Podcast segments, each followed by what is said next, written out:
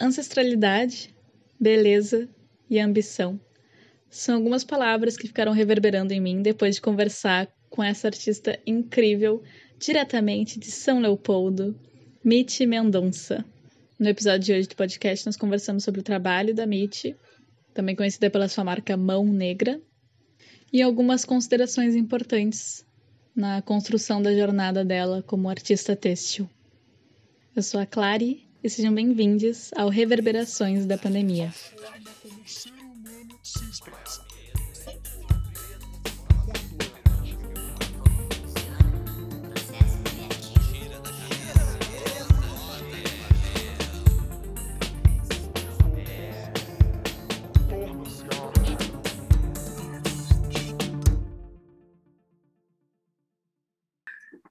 Oi, sou Mitty Mendonça, é, sou artista têxtil, ilustradora.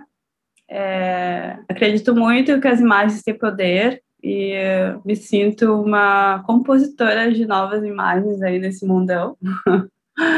É, acredito muito no bordado, na tapeçaria como uma forma também de traço artístico, assim. Então faço releituras a partir de fotografias, de retratos, de mulheres da minha família, álbum de família. É, minhas ilustrações também são concentradas nas poéticas negras, ancestralidade, memória e afeto.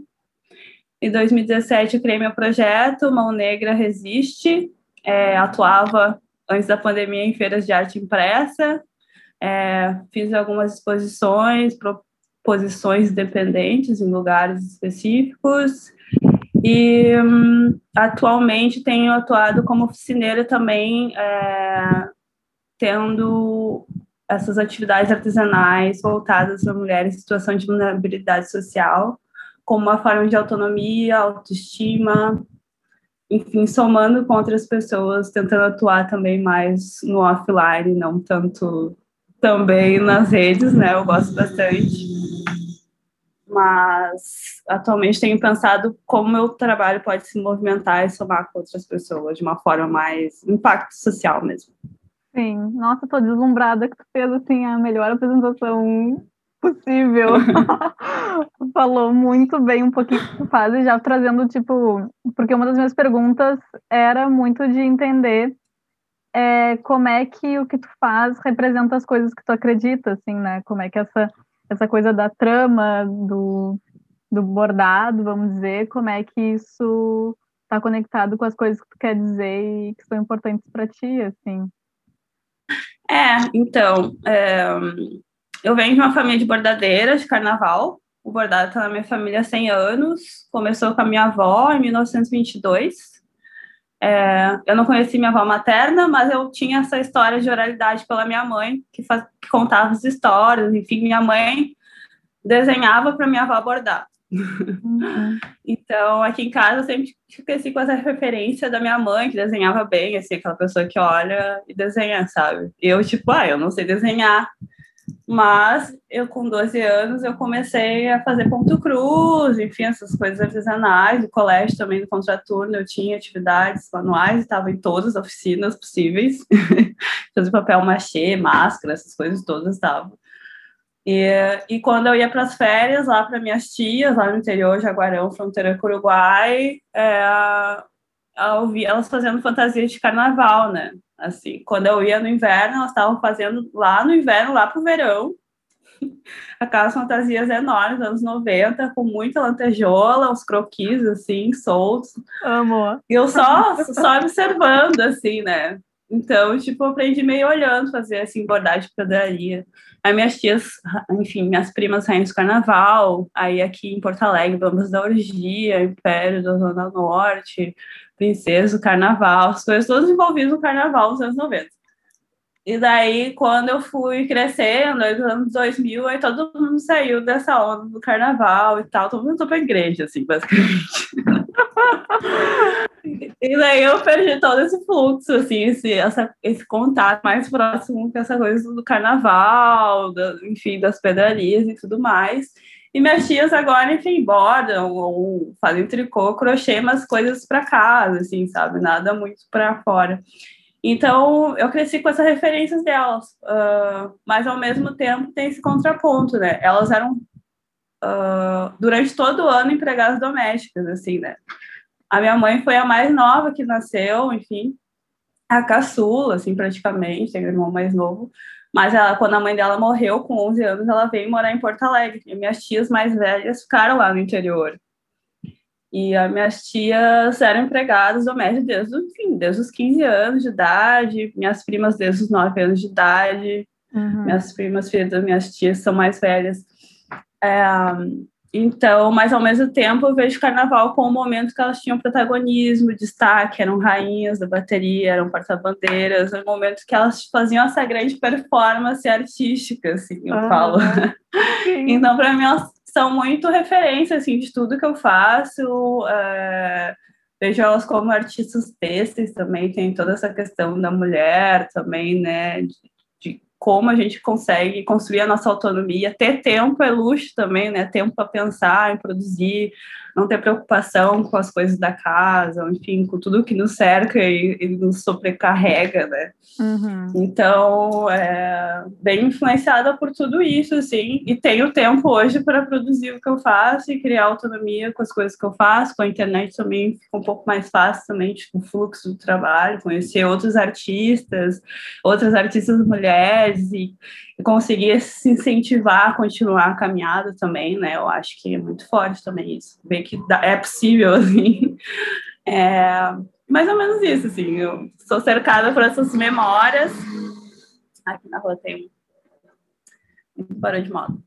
É, sou cercada por essas memórias e esses afetos, né? Enfim, enquanto mulher negra também, falar de afeto é importante para mim por todas essas construções que a gente vem tendo enfim, desde a escola, que é a nossa grande referência do que é o mundo, né? Uhum. De como construir referências positivas e como causar também identificação com outras pessoas. É, por isso que eu gosto bastante das fotografias, assim, que eu acho que é um elemento que causa uma sensação de coletividade, pelo menos, para as pessoas negras, para mim. Então, nas eu fiz uma exposição ano retrasado, que era fotografias, e tinha isso, ah, parece minha tia, parece meu primo, ah, ou a pessoa falava, ah, eu não tenho mais as fotos, acabou queimando, não sei o quê, contando as histórias dessa relação com os álbuns de família também.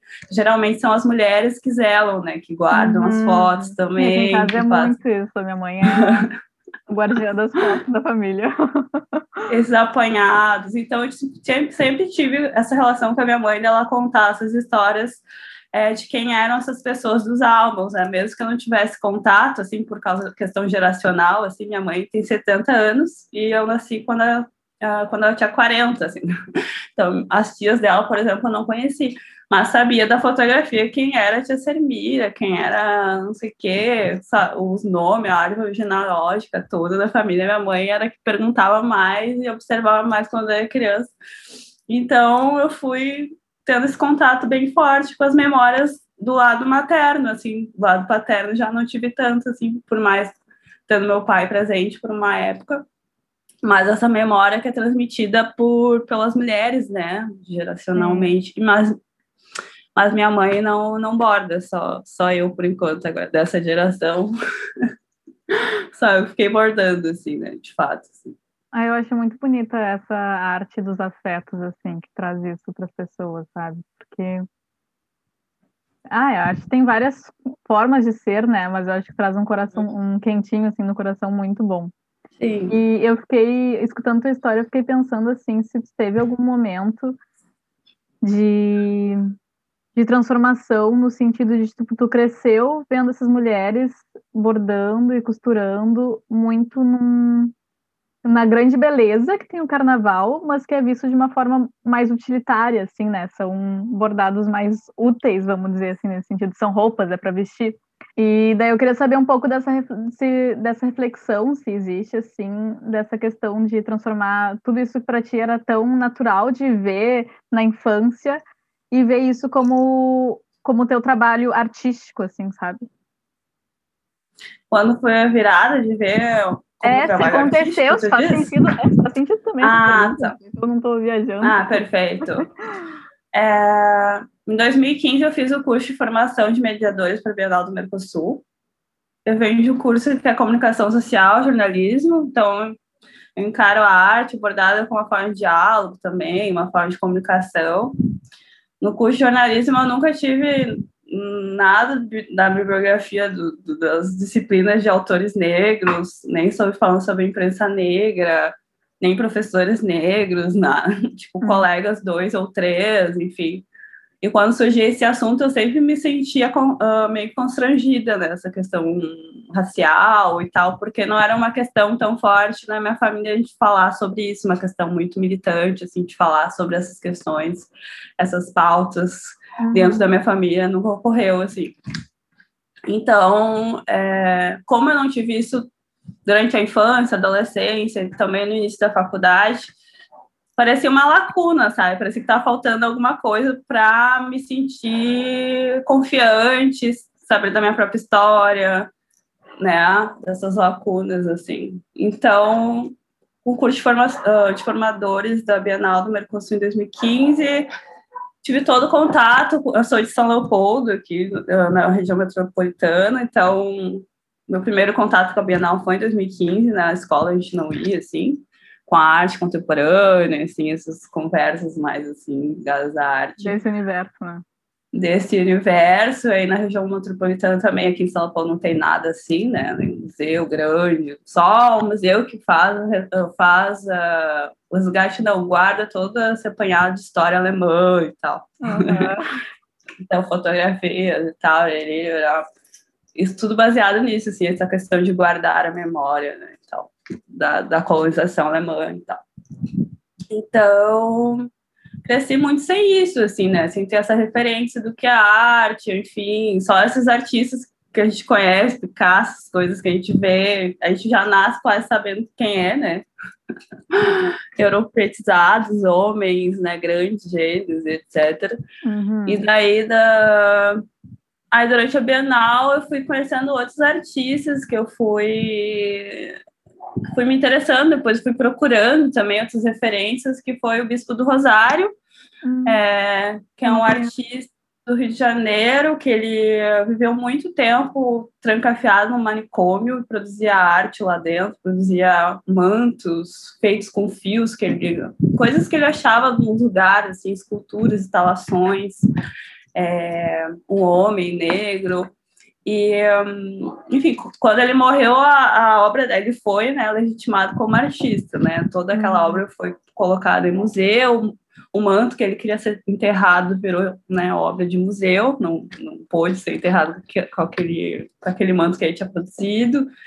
É, aí conversa muito com essa questão de arte, loucura também, né? Tem tem um livro também dedicado a isso, alguns livros que abordam o trabalho dele.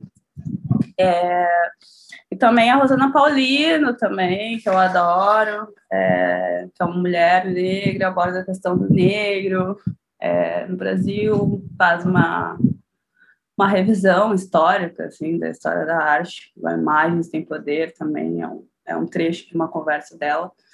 É, e fui tendo contato com outras pessoas que faziam, trabalhavam a partir da linha, do fio, do bordado, depois outros artistas também, como Leonilson, é, qual outro que eu tinha conhecido na época. Eu também achei muito interessante a obra do Hélio Sica, né, essa questão da performance, da, do movimento das vestes, ele também teve um período também imerso nas escolas de samba no Rio.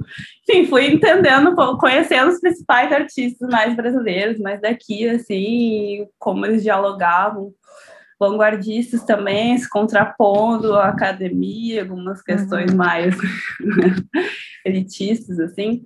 Então, é, fui me aproximando dessas discussões, assim, digamos, entendendo que o que eu fazia lá com 12 anos, eu poderia, essa era a minha técnica, tipo, ah, eu desenhava ou não desenhava, tipo, ah, eu já não poderia fazer pintura ou algo mais abstrato seria. O meu traço em desenho mesmo, a mão é abstrato, assim. Mas o bordado é um pouco mais realista.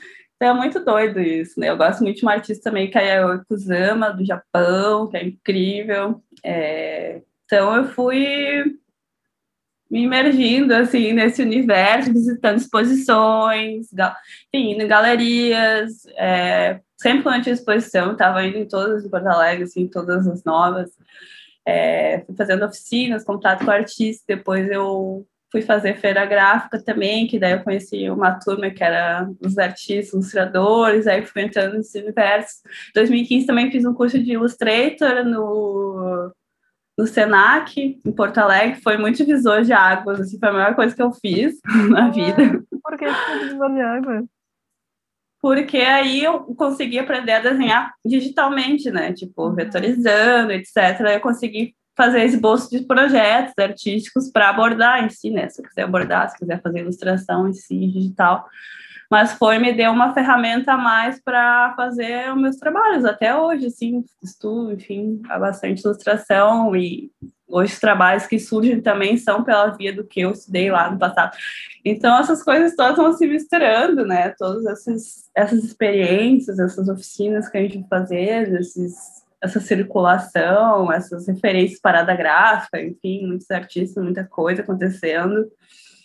E, ao mesmo tempo, junto com tudo isso, eu sempre escrevi poesia também. Agora não tanto, né? Mas antes, um pouquinho antes, até o ano retrasado, e escrevia muito poesia, participei de slam também. Então, hum. a gente vai se Então, eu gosto muito das questões poéticas, de misturar um pouco, metaforicamente, as coisas, nas Sim. coisas que eu faço, colocar alguns símbolos ali, que eu acho que a imagem também é uma forma de, de escrita, né?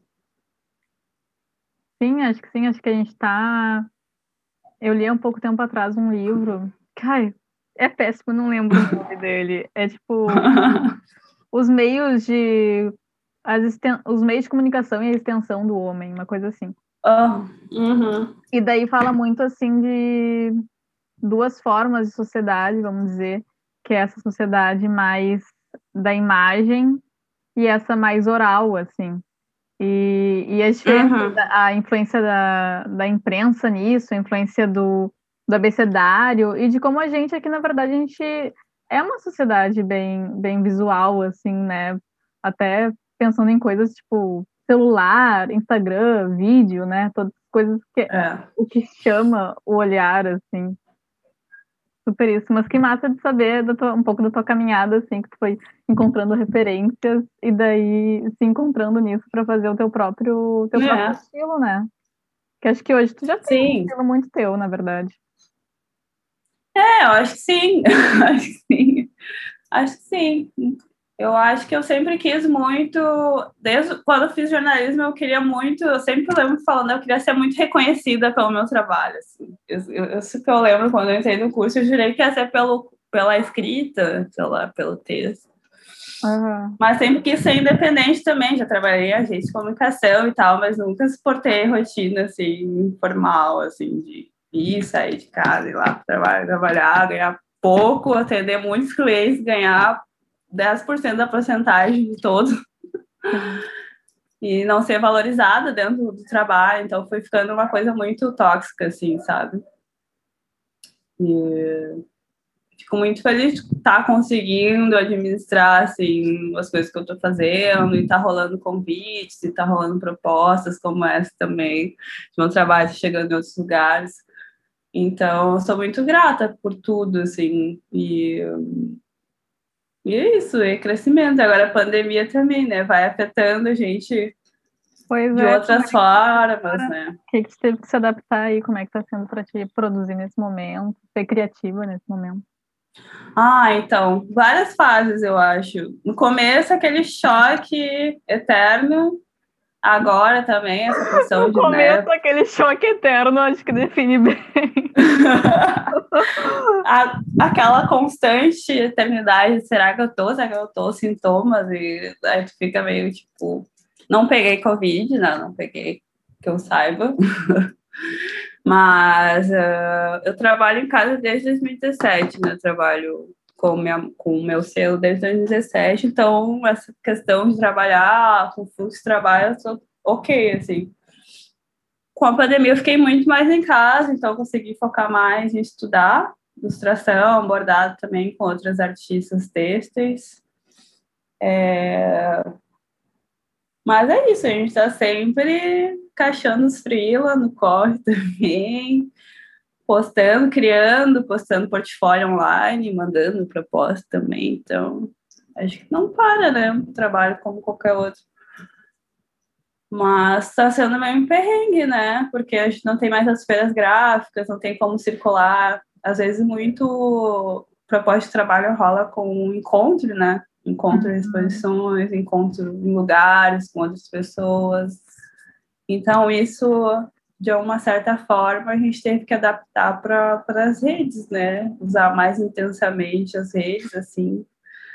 É, e tenho focado nisso. E eu acho que agora, nesse momento, eu estou mais focada em compartilhar mais as coisas que eu faço, é, tentar mais mostrar, além de mostrar os processos, mostrar minha visão sobre a arte texto, também estudando sobre isso, lendo mais sobre isso, mas é, tem toda essa sombra né, da arte contemporânea, isso é arte, não é arte, uhum. ou espaços que já definem uh, o que gostariam de ver do meu trabalho. Né? Então, eu estou tentando quebrar um pouco dessa expectativa do outro, eu acho também. Sim. E eu queria saber, assim, como artista, ou enfim, como Meet mesmo, na real, não classificando apenas como artista, né? Um, quais estão sendo, assim, em que momento tu se vê agora, assim, sabe, com o teu trabalho e com a tua também com as coisas que tu se propõe, né? Porque acho que tem bastante de tem bastante militância dentro do que tu faz, né? Não sei se tu um, fala dessa forma, se é assim que tu identifica, mas eu acho que tem, né? Sim, sim. É... Mas é isso, eu tenho que estar em contato com, em contato com os artistas têxteis, assim. Aqui do Sul conheço poucas, assim. Uhum. Agora, na pandemia não tem muito como fazer esse encontro também, né? Então, acho que cada vez mais eu tô, tô mergulhando nisso de uma forma mais entendendo o contexto, né, o contexto histórico da arte texto no Brasil, buscando construir uma base mais forte do que só fazer e tal, saber fazer, sei fazer a técnica, Sim. mas quero, quero investir mais saber a teoria, assim, saber ah, toda a questão histórica da, da arte texto, da arte manual, de ser no Renascimento ali, as, algumas artes entraram para a academia, pintura, escultura, uhum. mas as artes manuais, as artes feitas por mulheres uh, são ainda banalizadas, né? Feito por pessoas indígenas em si também. Uhum. Então, essa banalização, entender um pouco melhor, conseguir falar um pouco melhor nesse sentido de questões históricas, assim. Mas uh, qual foi a pergunta mesmo? Não, mas compartilha um pouco comigo o que que tem, tipo, o que que tem te feito pensar sobre isso, assim. Não, acho que eu estou construindo mesmo minha própria, meu, algumas opiniões sobre isso, assim, que eu comecei a investir meu tempo, assim, fazer em 2017 até agora. E eu acho que pensar sobre isso de uma certa forma agrega também para valorizar cada vez mais essas questões de valorização dos trabalhos, enfim, manuais, artesanais, feitos por mulheres. E mas é complicado assim, né? Porque o artesanato ainda é visto como algo doméstico, do feminino. Uhum. É, não é valorizado em si. Tem algumas pessoas, enfim, tem algumas áreas que eu vejo que começou a, a rolar um movimento. Sempre tem esses ciclos também, né? Nos anos 80 ali tinha essa questão dos pintores. Eu fui numa exposição, deixa eu começar por aí. Eu fui numa exposição, acho que faz três meses, no Iberê Camargo, exposição uhum. do Iberê, que ele fez uh, algumas telas em tapeçaria. Sim. E daí tem esses ciclos que voltam, né? Vêm e voltam, né? Nos anos 80 era comum as pessoas, os pintores, mandarem para pessoas uh, tecelãs fizessem releitura das suas telas, dos seus esboços em, em tapeçaria, né? E tal. E esse movimento eu acho que volta agora também de outra forma. Tem muita gente também que agora com o YouTube também, compartilhando conhecimento. Tem o Alexandre Heber também, que é um artista têxtil, que é incrível. É, tem uma publicação também que se chama Urdume, revista Urdume, que é de arte têxtil. E é incrível também, eu comprei algumas edições, aí eu estou mergulhando e mudou a minha vida, assim, para abrir minha mente, assim, porque ela aborda toda a questão, tanto histórica e tal, quanto de artistas que estão aí na atuação, pesquisadores, curadores de outros lugares, de outros países também, é, dando esses relatos sobre arte texto, estudiosos e tal. Então, eu fui pensando também nessa questão de impacto social, né? Tem um projeto que é do Gustavo, esqueci o sobrenome dele, mas ele tem um projeto chamado Ponto Firme, hum. e ele, ele uh, dá aula para presidiários, para detentos que fazem crochê também. Sério? Aqui no Sul? Uhum. Não, não é no Sul. Acho que é São Paulo, diria. Nossa. E, uh, até saiu um documentário, mas eu não achei onde está ainda. Não sei se está tá acessível. Mas é ponto firme, tem Instagram e tal, e tem uns vídeos no YouTube também. E é bem interessante que eles fazem toda essa retomada, tem essa questão da masculinidade também, né? Ele chegou lá, ele foi fazer um curso lá em São Paulo, com uma amiga dele indicou para ele. E aí, desse curso que ele estava fazendo, alguém chegou lá e falou: Olha, eu queria que alguém fizesse algum trabalho voluntário lá no presídio e tal. E daí foi tipo esse encontro, assim, né? Ele foi fazer o curso do nada e alguém chamou ele entrou com esse projeto. Daí ele chegou lá no, no presídio e tal. E daí começou a fazer esse movimento de, de, de aproximação com os detentos, de ensinar crochê, de fez desfiles de moda também, de gerar renda também, fez várias coisas, assim. O pessoal produziu já coisas que foram para outros países, para Nova York. É muito inspirador, eu preciso conhecer esse projeto. Muito, muito, muito, muito, muito lindo, muito lindo. Aí foi tipo isso que vai me motivando, entrando essa curiosidade por o que está acontecendo no meio mesmo, né? O que outros artistas estão fazendo, como que eles estão pensando, né? O que, que dá para fazer de propósito. Então, nesse momento, talvez, é, esse ano o ano passado, esse ano, eu me dediquei bastante aos editais hum, é, públicos. Uhum. Tu tem, tu pensa em fazer alguma coisa do tipo assim também, não necessariamente num presídio, mas que tipo de projeto que tu gostaria de fazer? Ah, sim. É, eu estou participando de, estou vinculada com o Instituto Tomeotaki em São Paulo, um projeto chamado Arte, Costu, Arte, Cultura e Costura.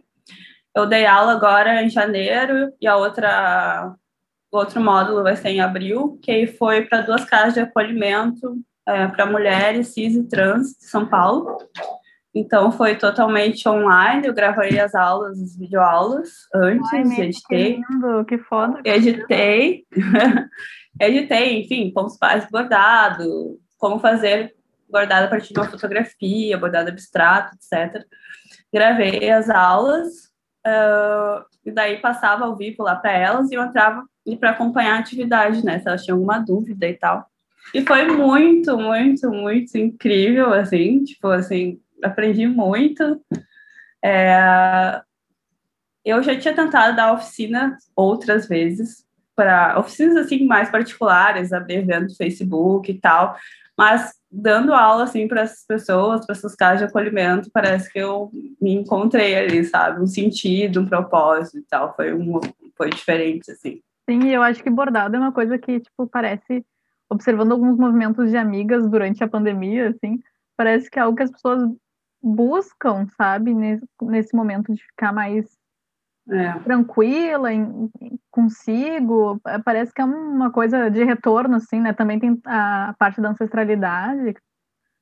Eu acho que é um uhum. movimento, assim, muito como se fosse um momento de auto, autocuidado, de certo modo, assim, sabe? Sim, Aí tu vê todas as alunas bem concentradas, assim, no seu trabalho, criando, modificando o risco, fazendo releituras, uhum. explorando mesmo ali o trabalho, um trabalho artístico mesmo de cada uma, foi único, assim, e mostrando e tal. Uh, fiquei muito inspirada com esse projeto também, de participar, é, E daí, ano pass... aí eu me inscrevi para um edital, que foi da Aldir Blanc, aqui em São Leopoldo.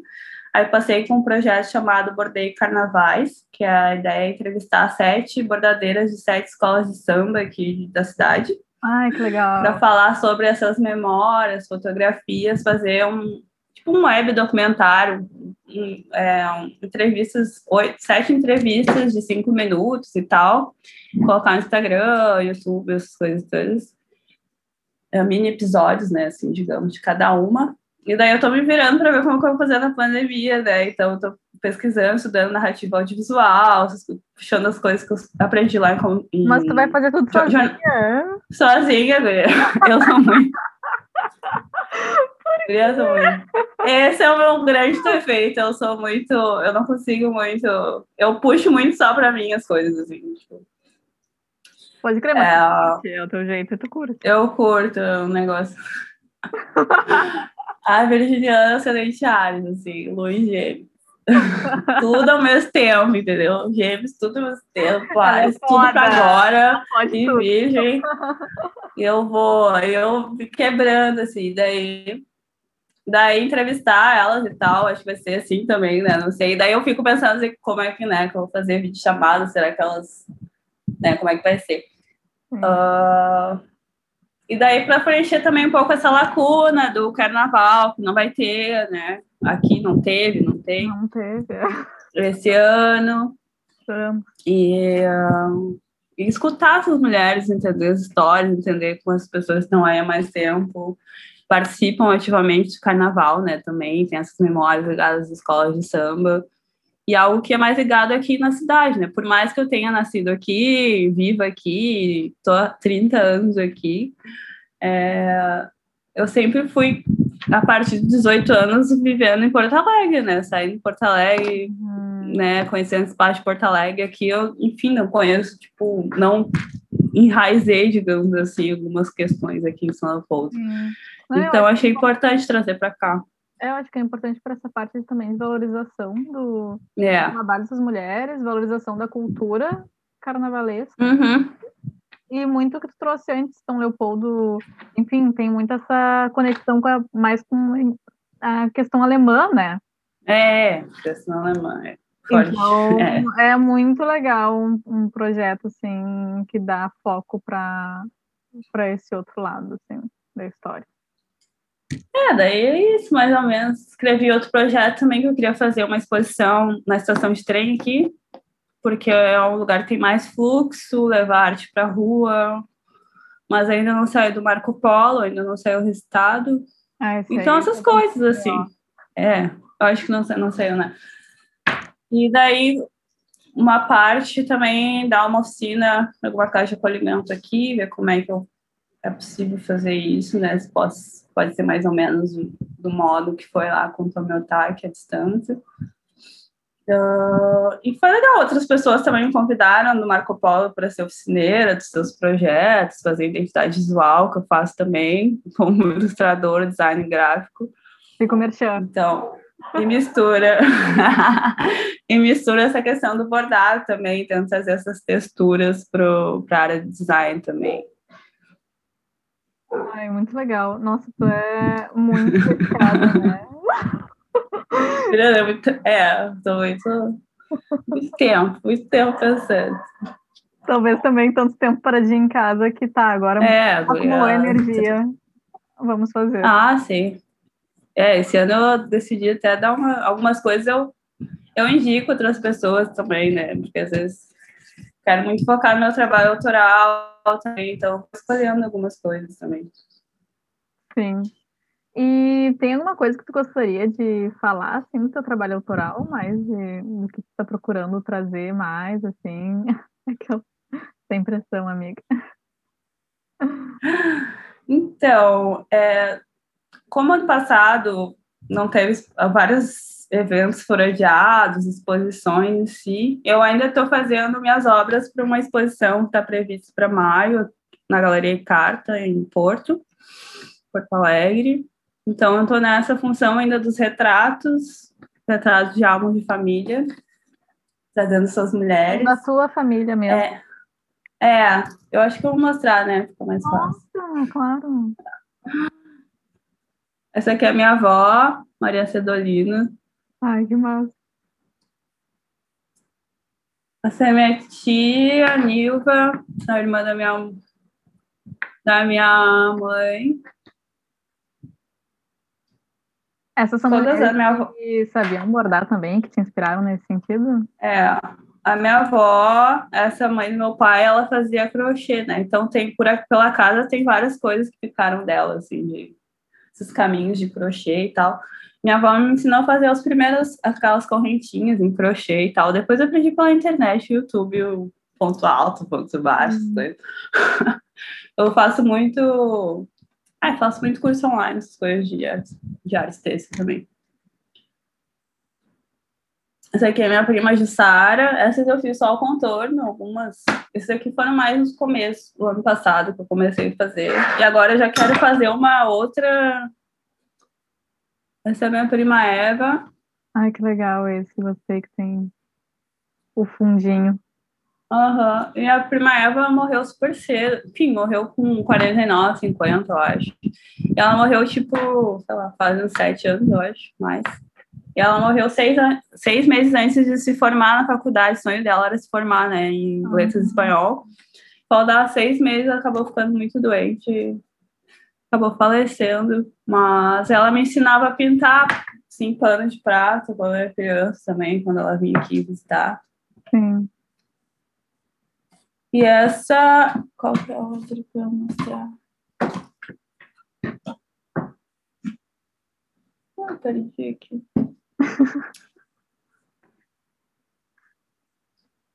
Ah, tá aqui. E esse aqui é um que eu fiz de um retrato de desconhecido mesmo na internet, que eu usei essa- essas texturas. Eu queria fazer outros retratos da minha avó, por exemplo, para encher mais, assim. Tá, mas me explica tudo isso aí. Como é que fez essa parte com, com meio oncinha, por exemplo? Como assim? Essa parte preto no branco, como é que é isso? Isso aqui são uns tracinhos. Ai, passados. muito lindo. Ponto arroz. Pode crer, nossa. Ponto arroz. Demora muito tempo pra fazer. Ai, esse eu acho que demorei uns três dias. Não demora muito. É pequeno esse, deve ter uns 18 centímetros. Tem alguma, vamos dizer, peça, assim, algum trabalho que seja o que tu mais goste por algum motivo especial, assim? Eu mais gosto. Ou top? Ah, não, não tenho nenhum assim muito preferido. Eu já vou enjoando, você olha, eu já tipo, ai, tem que fazer outras. Nunca tá bom, assim. Não que não esteja bom, mas eu, não- eu sempre quero fazer novas, outras coisas, assim. Sim, muitas Não ideias. muito. Muitas ideias. Mas eu gosto muito de fazer agora que eu comprei uma máquina de tapeçaria, que é a Tufting Gun, que eu via, enfim, queria estar namorando muito tempo, assim. É, que daí eu tô fazendo umas coisas mais abstratas, quero fazer umas coisas maiores, assim. Uns, Uhum. uns retratos maiores. Estou ambiciosa. e ela vai me ajudar a fazer.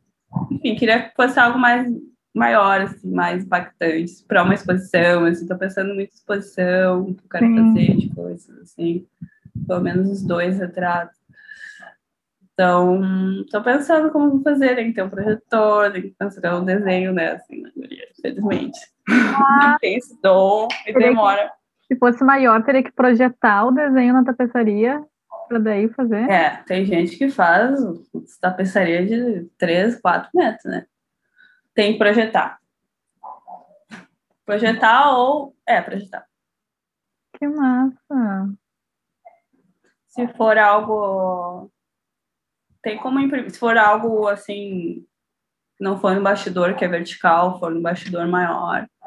Aí dá para imprimir ah, fragmentado, assim, sabe? Tem, tem um, um site lá aqui do Google que tu fragmenta a imagem, como se fosse um lambe grande, sabe? Tu fragmenta as partes da imagem, daí tu imprime e depois tu ajusta uma do lado da outra, se tem um metro mais. Daí tu pode passar ali, né, com, não sei, papel carbono, não sei, depende. Nunca fiz grande, não fiz nada muito grande também. Mas quero fazer umas coisas maiores. do que eu vejo o pessoal fazendo. Eu fiquei tipo, ah, cara.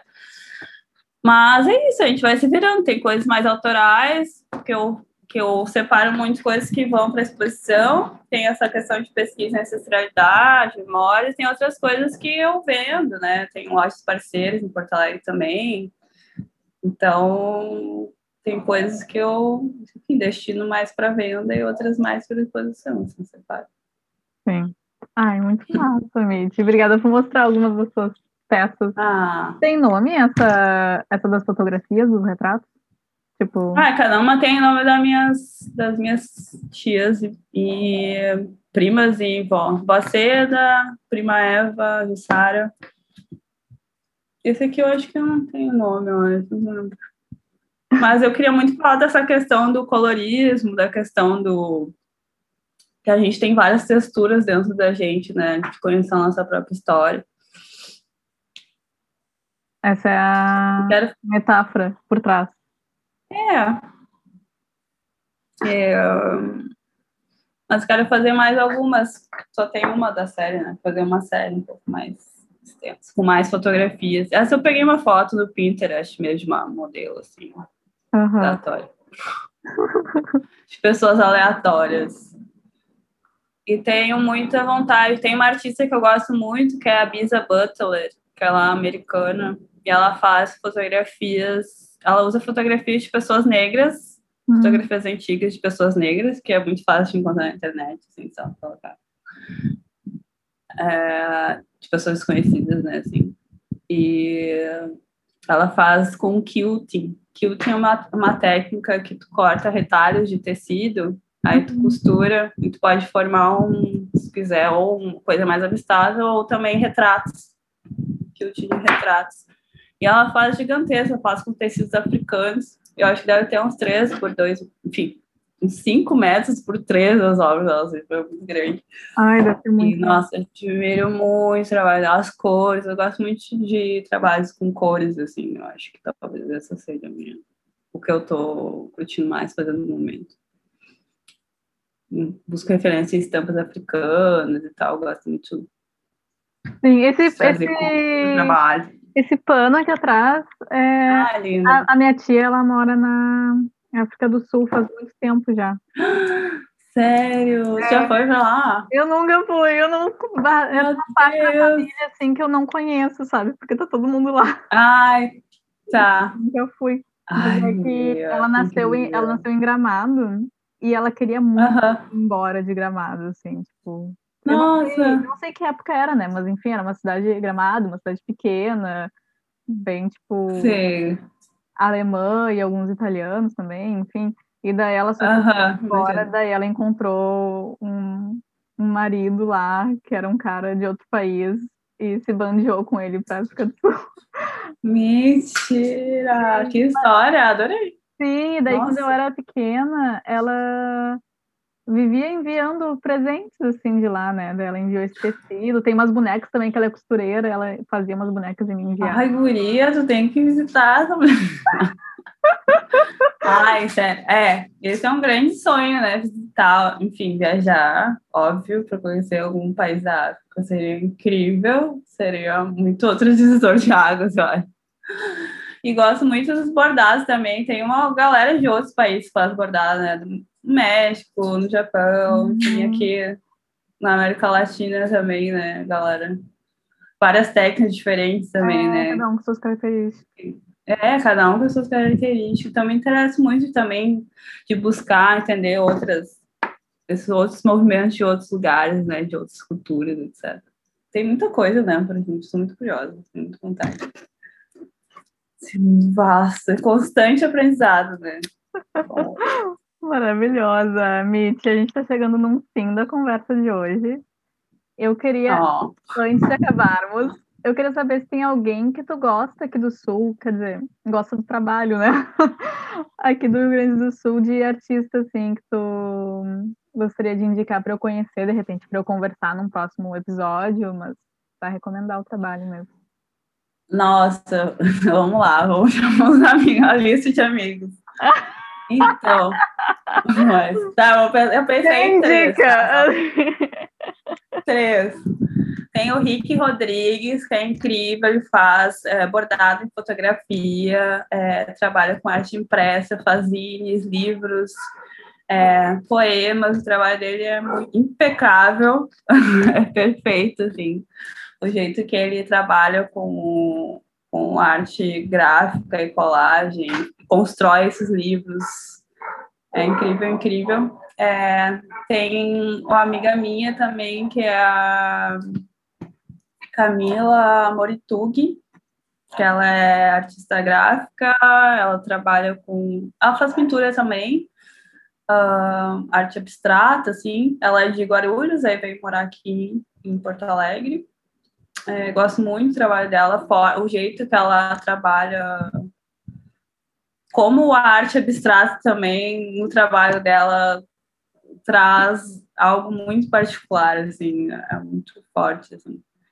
E eu tenho meu amigo, que é o Wagner Mello, queridíssimo irmão, assim, que também faz zines. Aprendi muito com ele sobre publicação independente, uhum. é, arte educador. Então, são essas três pessoas, Wagner Mello, Camila Moritug e Rick Rodrigues. Eba, vou pesquisar todos. muito obrigada, Mitty, pelo tempinho, pela conversa de hoje. Ah, eu que agradeço, Guria. Agradeço muito, muito. Obrigada aí pelo espaço. Me enrolei um pouquinho antes, né? Mas não. Mas ficou bom, alguma coisa dá para tirar. fica, fica a inspiração aí. É, ninguém é perfeito. É virginiano já, se autocriticando, né? Vai falando as coisas e vai tirando as características do mapa. Assim, Ai, meu Deus do céu. tá, mas meu Ares deixa, deixa rolar.